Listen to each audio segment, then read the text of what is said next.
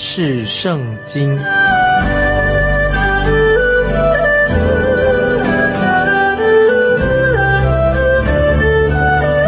认识上帝的话，把上帝的话带到全世界。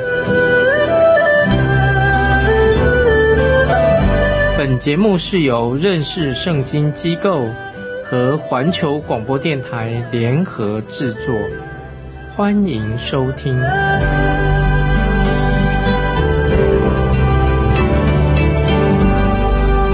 亲爱的听众朋友，你好，欢迎收听认识圣经。我是麦基牧师。我们看阿摩斯书第二章，阿摩斯书第二章第十、第十一节，我也将你们从埃及地领上来，在旷野引导你们四十年，使你们得亚摩利人之地为业。我从你们子弟中兴起先知，又从你们少年人中兴起拿细尔人。以色列人呐、不是这样吗？这是耶和华说的。听众朋友注意这两节经文，神的意思就是，我要你们在这地图上来服侍我，你们要培养后代，继续的来服侍我，使他们成为先知，成为拿细尔人。但是结果怎么样呢？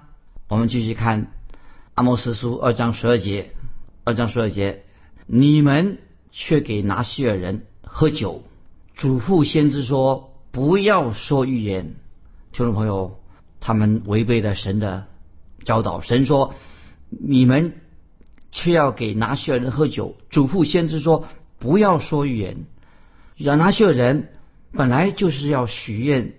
把自己奉献给神的以色列人，拿西尔人有三个三件事情，他们都不能做的。第一件事情，他们不能剪头发。保罗说，男人留长头发是他的羞辱，这是在哥林多前书十一章十四节。啊，今天我们看到有很多人喜欢男的喜欢留长发、长头发。我自己很同意保罗的看法，男人留长发啊，实在。是不好看，也是一种羞耻。但是拿西尔人他们要留长头发，表示他们愿意承担所受的羞辱啊，这是第一点。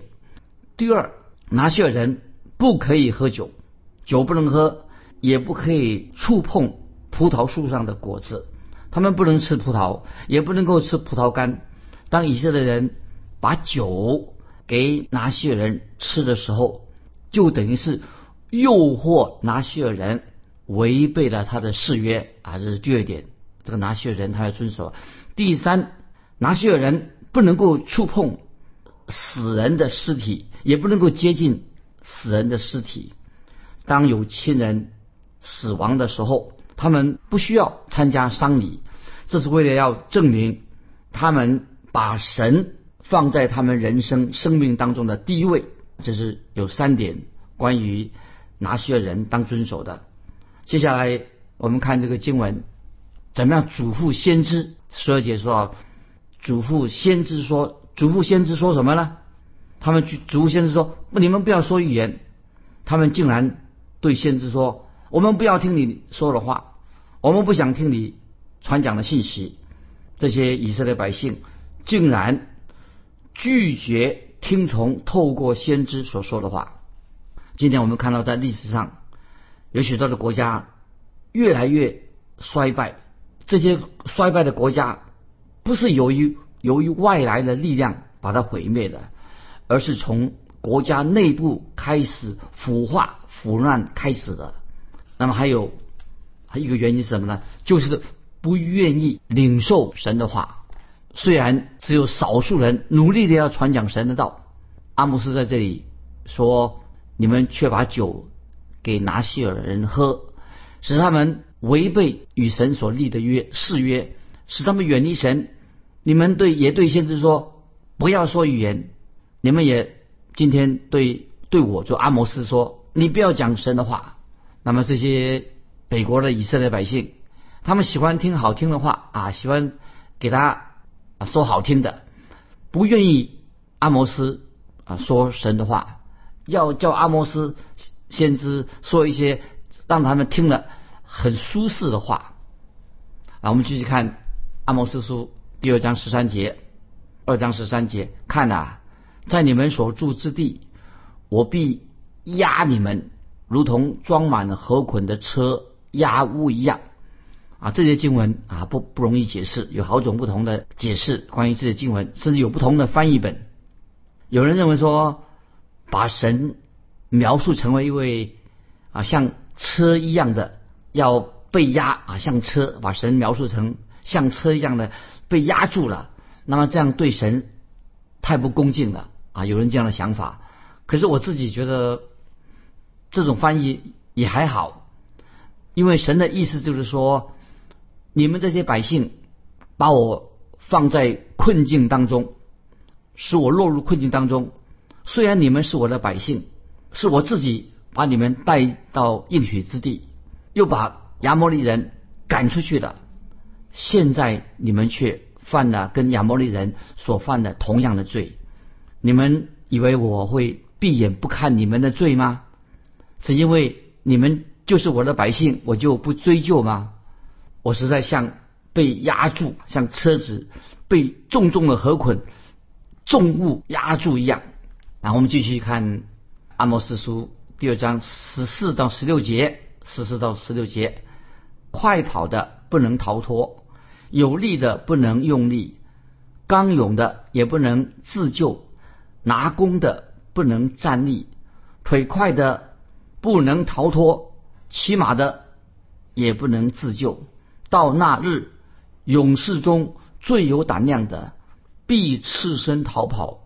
这是耶和华说的啊！我们注意阿摩斯书二章十四到十六节啊，这个应该怎么解释？那么有些解经家认为，就是阿摩斯书一章一节预言中所说的地震。阿摩斯书一章一节提到地震，就是这个是预预言当中的，就是地震的意思。可是我认为。这节经文跟地震啊没有关系。这节经文的重点在哪里呢？因为这个时候以色列国它是非常强盛，这个时候是一个强盛的国家，神不会让敌人来侵犯以色列。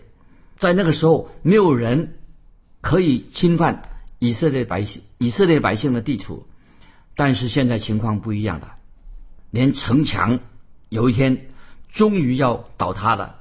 这里说到敌人快要到来了，也挡不住，挡不住这个敌人，所以神很清楚的对以色列说：“现在你已经变成一个弱国了，而且越来越弱。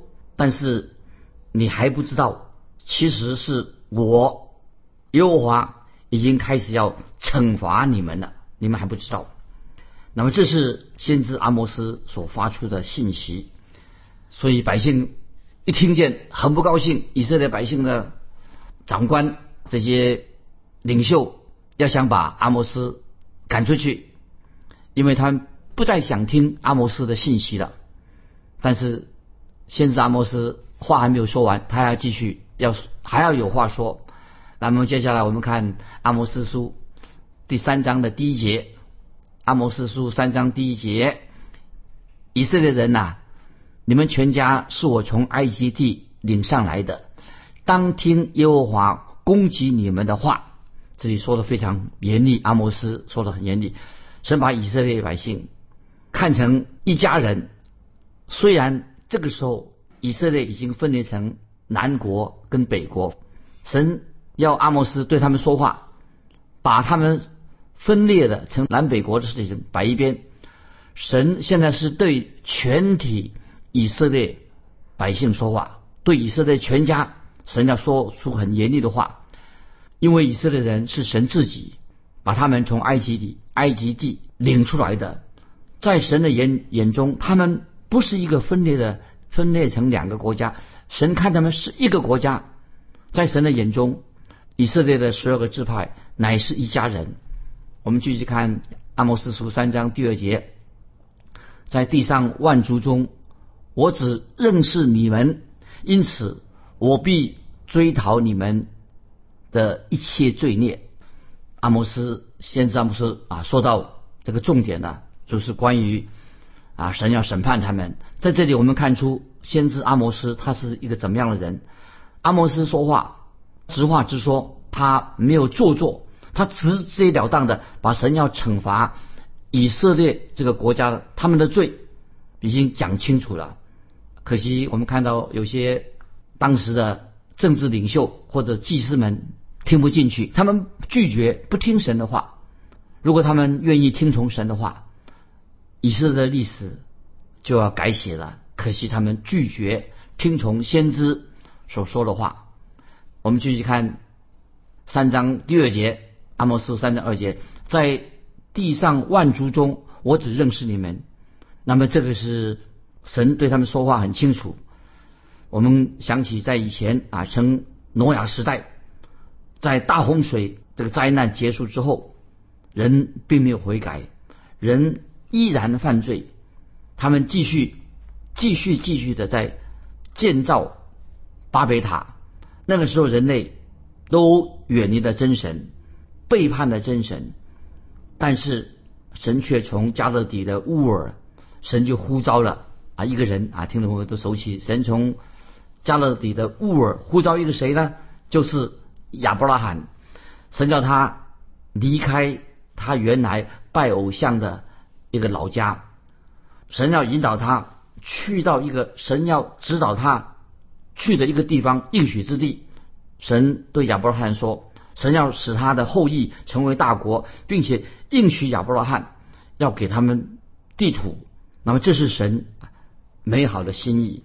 所以在阿摩斯书三章二节这样说：“在地上万族中。”我只认识你们，就是这个意思。神就采用这种的方式，那么透过这种方式，把救恩的福音，把神的救恩，透过亚伯拉罕这个家族，要传到全世界。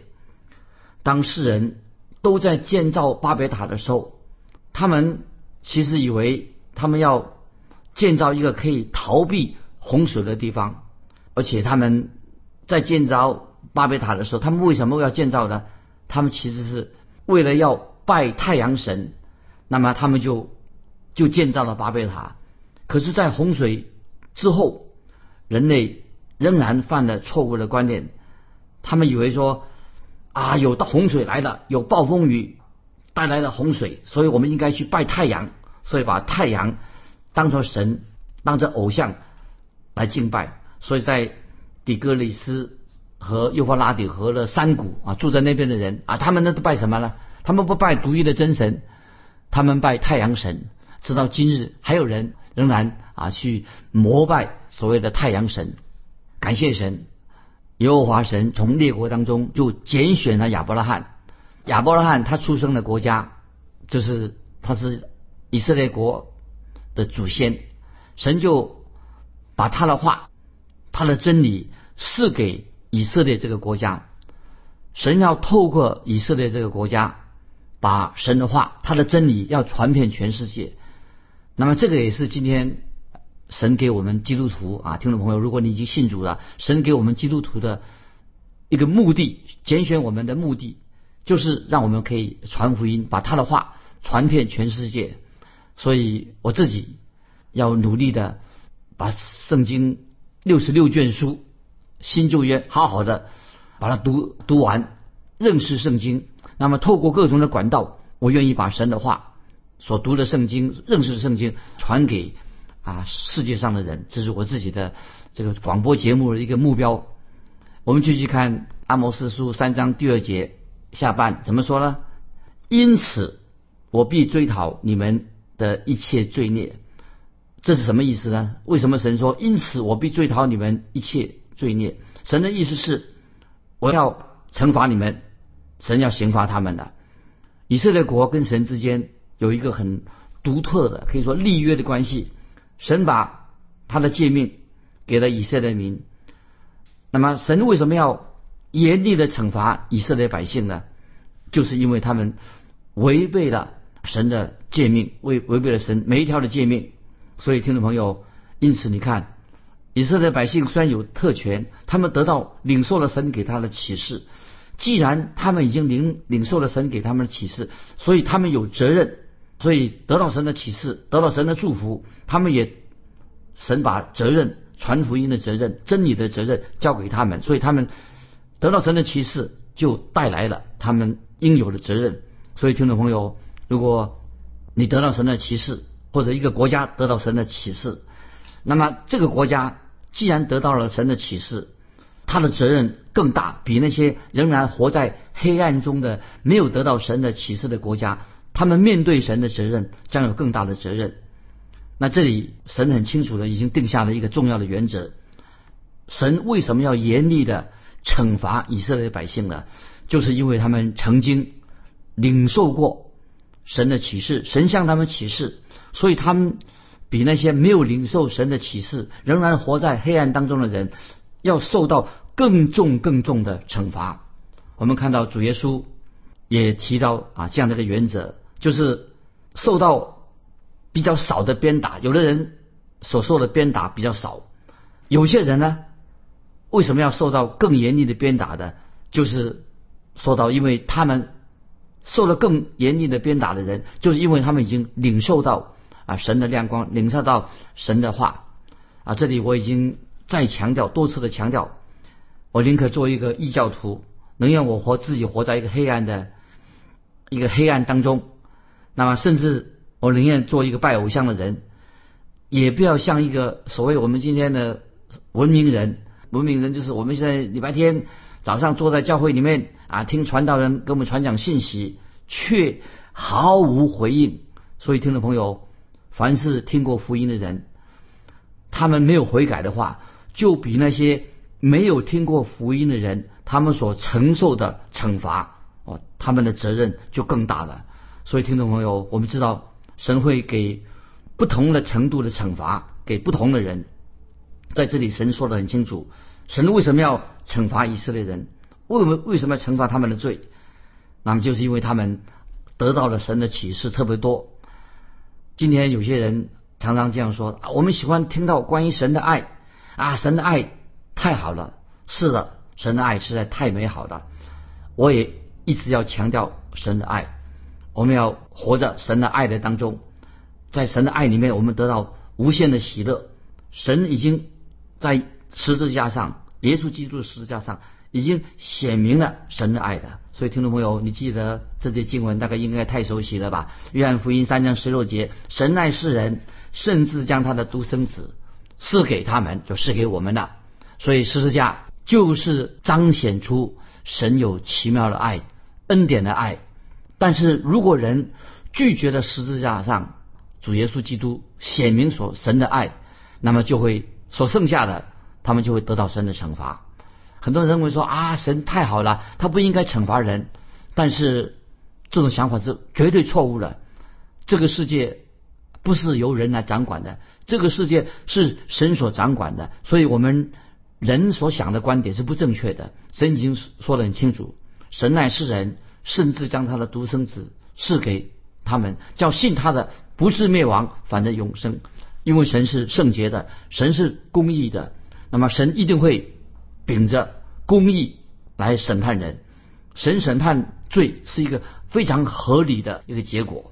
因此，我们看到先知阿摩斯就预言所他所说的话，他的预言也是合情合理的。我们知道阿摩斯先知他是提戈亚人，他来自旷野一个农村的地方，从提戈亚南方的旷野，他大大半生都在那里度过的，所以。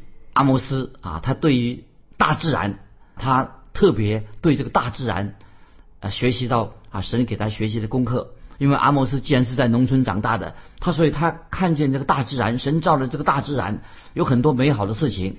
我们特别要注意，阿摩斯在提到啊一个特别的问题，他提到在三章三节啊，我们来看三章三节：二人若不同心，岂能同行呢？听众们注意。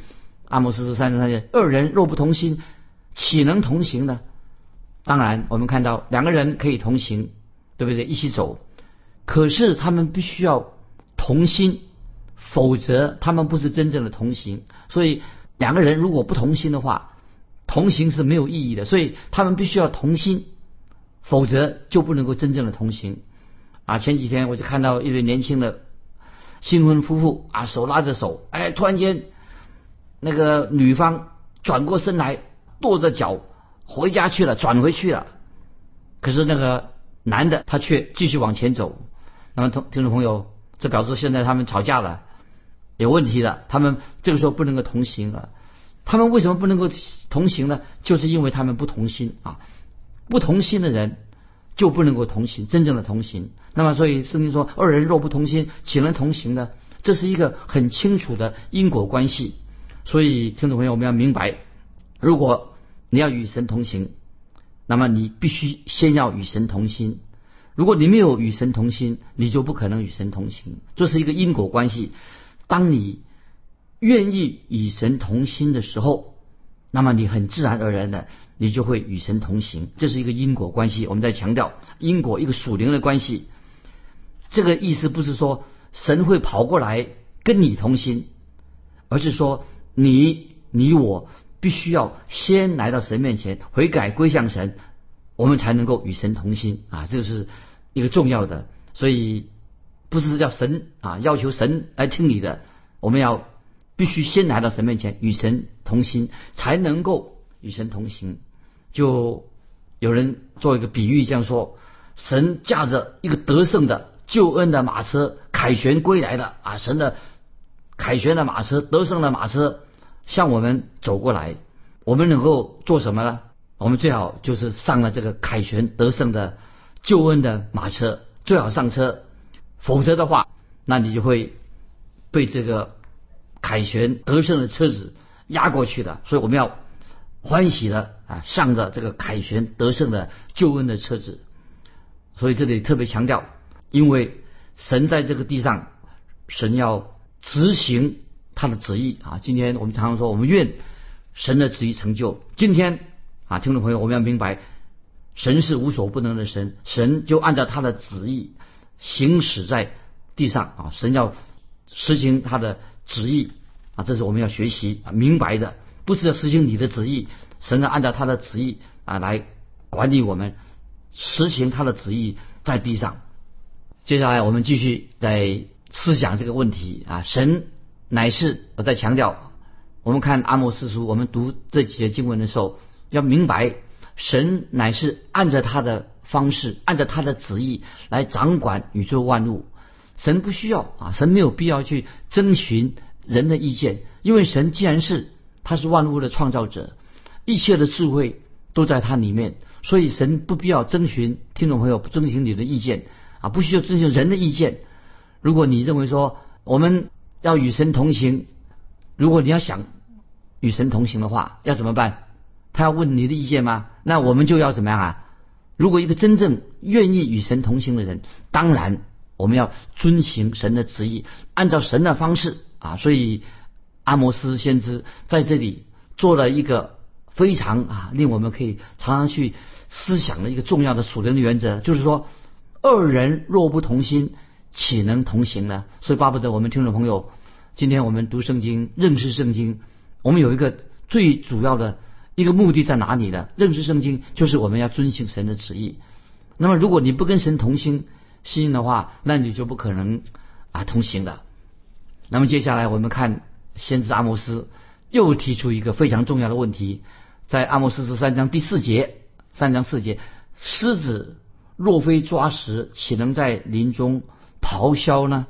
少壮狮子若无所得，岂能从洞中发生呢？啊，我们要想这个三章四节这个经文什么意思？这里说到狮子若非抓食，岂能在林中咆哮呢？当然，狮子要出来抓食的时候，行动它当然是很小心，也非常的安静，悄悄的移动它的脚步。大狮子它不会出声的，除非看到猎物，它马上会跳起来。捕捉这个猎物，当它捕捉到猎物的时候，那么他都会正捕捉的时候，他就会发出大大的怒吼的声音啊，这个吼狮吼的大声大声的。那么接着我们看这个经文三章四节下半说：少壮狮子若无所得，岂能从洞里发生呢？说到这个小狮子，这个时候在干什么呢？小狮子当然很安静，不会发声，因为等着大狮子捕食啊，捕捉猎物回来。所以小狮子很安静，因为母狮子啊，妈妈说，当我们出去的时候，抓食找食物的时候啊，你要在安静等候，等到母狮子带着晚餐回来，他们才可以出声音，不然他们安静，那么他们就很非常安静的等着母狮子把食物带回来。这是强调，这是关于因果的关系。狮子若非抓食，岂能在林中咆哮呢？少壮狮子一无所得，岂能从洞中发生呢？就讲到这种因果的关系。那最后做一个小小的结论啊，就是还是跟二人若不同心，岂能同行？要知道所谓的因果关系，就说明了神一定会按照他的旨意，按照神的律法来惩罚犯罪人，除非人。愿意悔改，接下来我们就要结在这里做一个结束啊！问听众朋友一个问题：你是否曾经与神同心？有没有这样的经历？与神与行与神同心，然后你才能与神同行。这个经历，如果有的话，欢迎听众友写信来分享一下你个人怎样与神同心同行的经历。来信可以寄到。环球电台认识圣经麦基牧师说：“愿神祝福你，我们下次再见。”